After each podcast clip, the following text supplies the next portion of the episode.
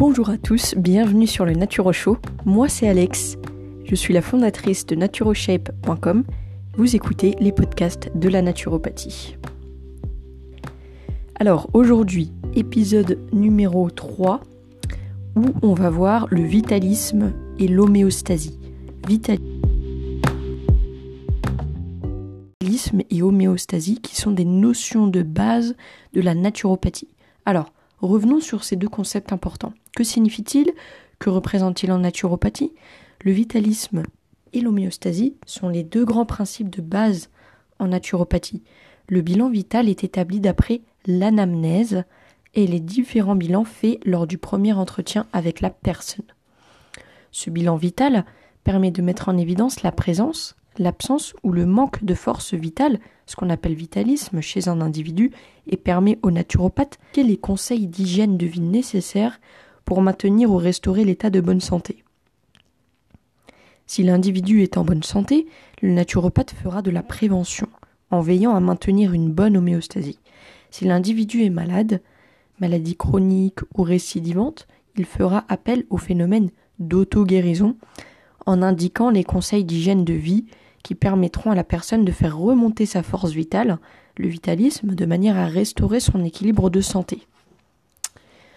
Dans l'un ou l'autre cas, les résultats sont obtenus grâce aux quatre lois de la santé hygiène alimentaire, hygiène émonctorielle, hygiène physique et nerveuse, hygiène psycho-émotionnelle. C'est ce que nous allons voir dans cet épisode.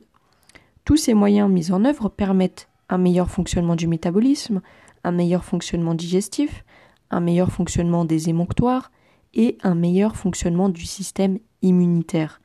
Dès que le système immunitaire devient plus performant, dès que les échanges à l'intérieur de notre organisme fonctionnent mieux, dès que nous éliminons mieux nos déchets, nos forces sont redynamisées. Selon l'état de santé de l'individu, selon la pathologie, il y aura soit guérison, soit amélioration de l'état général amenant à un mieux-être général dans le cadre d'une pathologie non guérissable par la naturopathie. Comme, comme vous l'avez euh, vu dans le cours concept de base en naturopathie dans les épisodes précédents, le but de la naturopathie est d'optimiser la santé globale de l'individu en soutenant les fonctions et réactions de l'organisme, en stimulant sa force vitale. C'est l'un des grands principes de la naturopathie, le vitalisme. Alors, qu'est-ce que le vitalisme?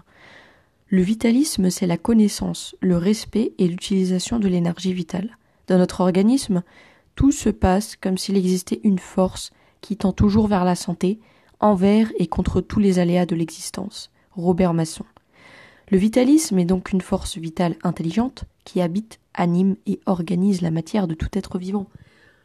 ce principe se retrouve dans toutes les traditions, le prana des hindous, le ki ou le ki des chinois et, ou des japonais, et chez nos contemporains également, le principe directeur de Claude Bernard, médecin et physiologiste, les forces éthériques formatrices de Rudolf Steiner, philosophe, occultiste et penseur social, fondateur d'ailleurs de l'anthroposophie, le dynamisme de Hahnemann, médecin fondateur de l'homéopathie, le principe vital des homéopathes.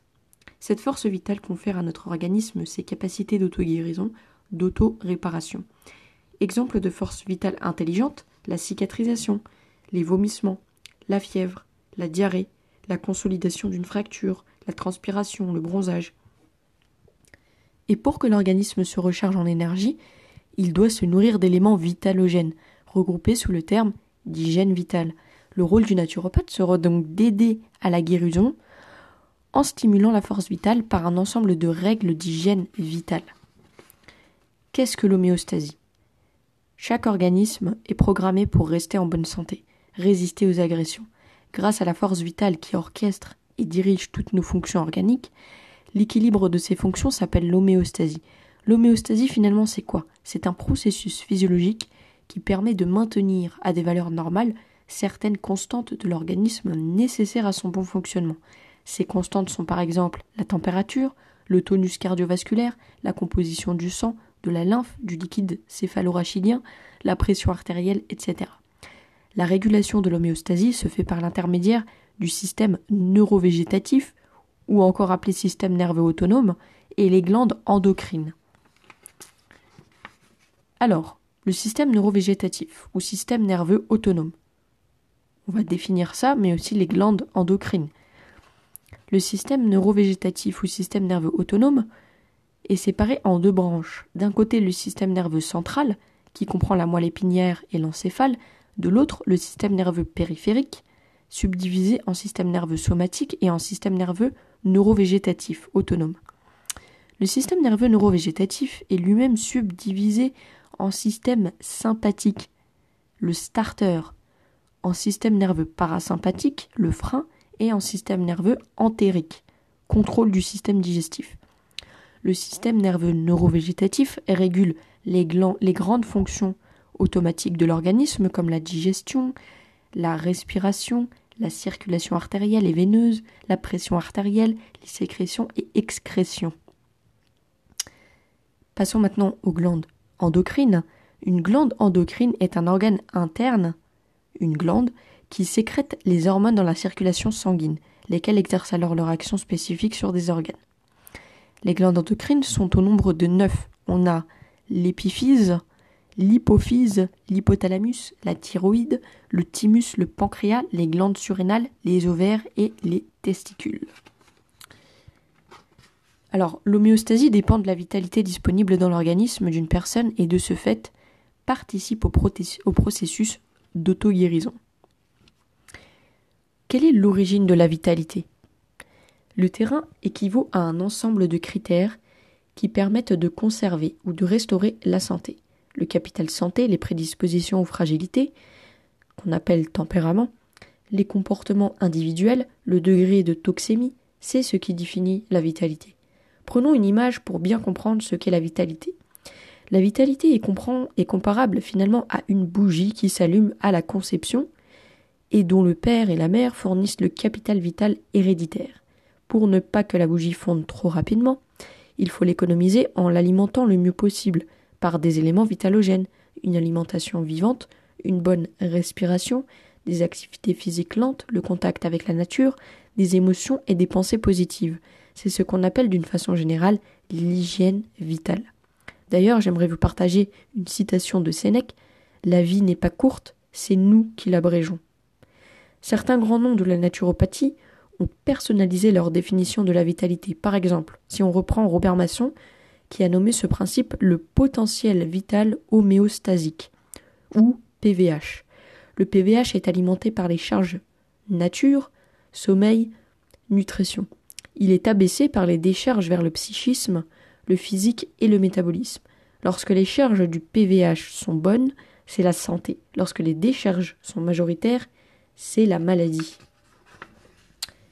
Pareil, on peut reprendre Pierre-Valentin Marchesso qui part du principe que pour économiser notre vitalité, il faut recharger nos deux principales batteries en permanence, le système nerveux et le système endocrinien. Par contre, on recharge ces deux batteries de la même manière, alimentation, respiration, etc. Il sera à l'origine des trois cures et des dix techniques naturopathiques. En résumé, on constate que quel que soit le courant naturopathique, tous aboutissent aux mêmes notions d'hygiène vitale alimentation, respiration et activité physique, contact avec la nature, équilibre psychique, régissant quatre fonctions importantes de notre organisme. Donc nous allons voir les quatre fonctions importantes de notre organisme aujourd'hui.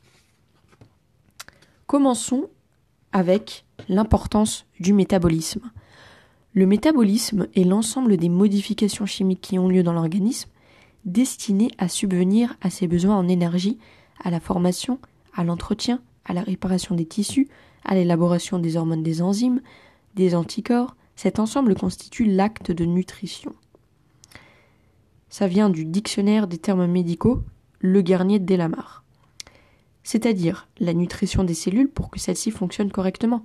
Par exemple, l'alimentation qualitative apportera ce dont ont besoin les cellules nerveuses ou les cellules cardiaques.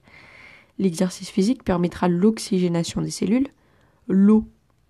L'organisme est composé à plus de 70% d'eau, je le rappelle, à la fois comme transporteur des nutriments et comme support d'élimination des déchets issus de la vie de la cellule et plus largement de l'organisme, etc. 2. L'importance du système immunitaire. Dès notre naissance et tout au long de notre vie, nous sommes confrontés à des agressions multiples, infectieuses, alimentaires, médicamenteuses, psychiques, générales. Ces agressions affectent principalement notre système immunitaire. À la naissance, notre organisme est immature jusqu'à l'âge de 3 ans et notre système immunitaire est incomplet jusqu'à l'âge de 8-10 ans.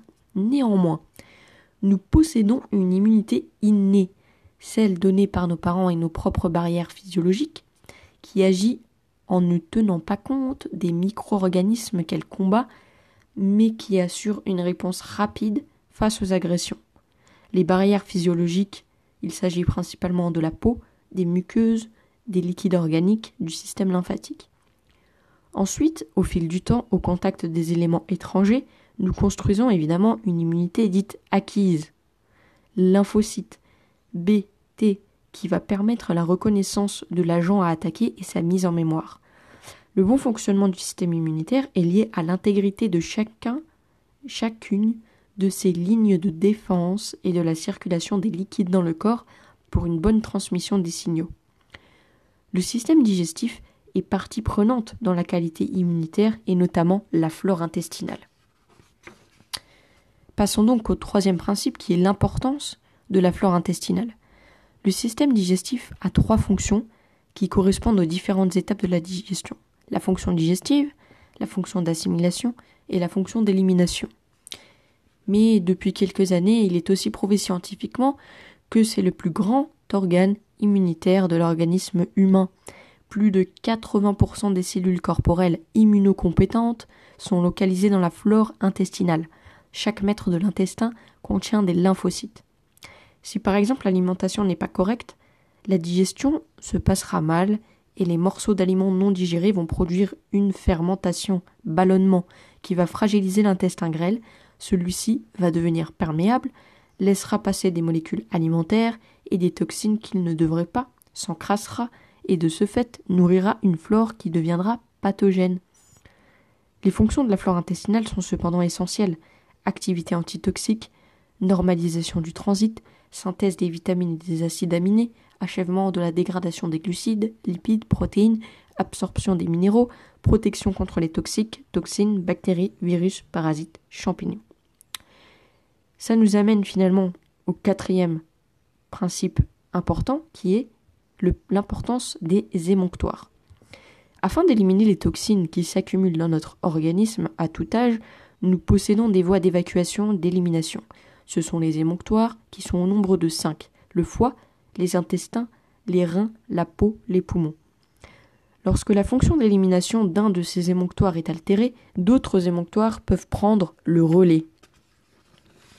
Par exemple, si le foie et les intestins sont débordés, les émonctoires suivants prendront le relais. La peau avec l'apparition de boutons, d'acné, ou les poumons avec les bronchites grasses. Si tous sont débordés, le relais ne pourra pas se faire et le corps stockera les toxines dans les parties graisseuses, dans les articulations, ce qui donnera de l'arthrose par exemple, dans les seins, ce qui donnera des kystes, dans le sang, et les migraines apparaîtront. Ces quatre grandes fonctions si elles sont en déséquilibre, apportent des troubles de santé, déséquilibre du contrôle métabolique, comme les désordres hormonaux, des calcifications, déséquilibre immunitaire, infection à répétition, prolifération des bactéries, virus, tumeurs, cancers, déséquilibre digestif, leurs pathogènes, malabsorption des nutriments, égale carence forcément, ballonnement, colite, etc. Et déséquilibre émonctoriel qui amène à l'eczéma, l'arthrose, une flore pathogène, des diarrhées et de la constipation. Pour éviter ces déséquilibres, l'hygiène vitale définit quatre lois de santé. Et ces quatre lois de santé, nous les verrons dans le prochain épisode dans les podcasts de la naturopathie. Merci d'avoir écouté le Naturo Show. Je vous invite à nous rejoindre sur naturoshape.com ainsi que la chaîne YouTube. N'hésitez pas à réécouter les podcasts. Merci d'avoir écouté. À la prochaine.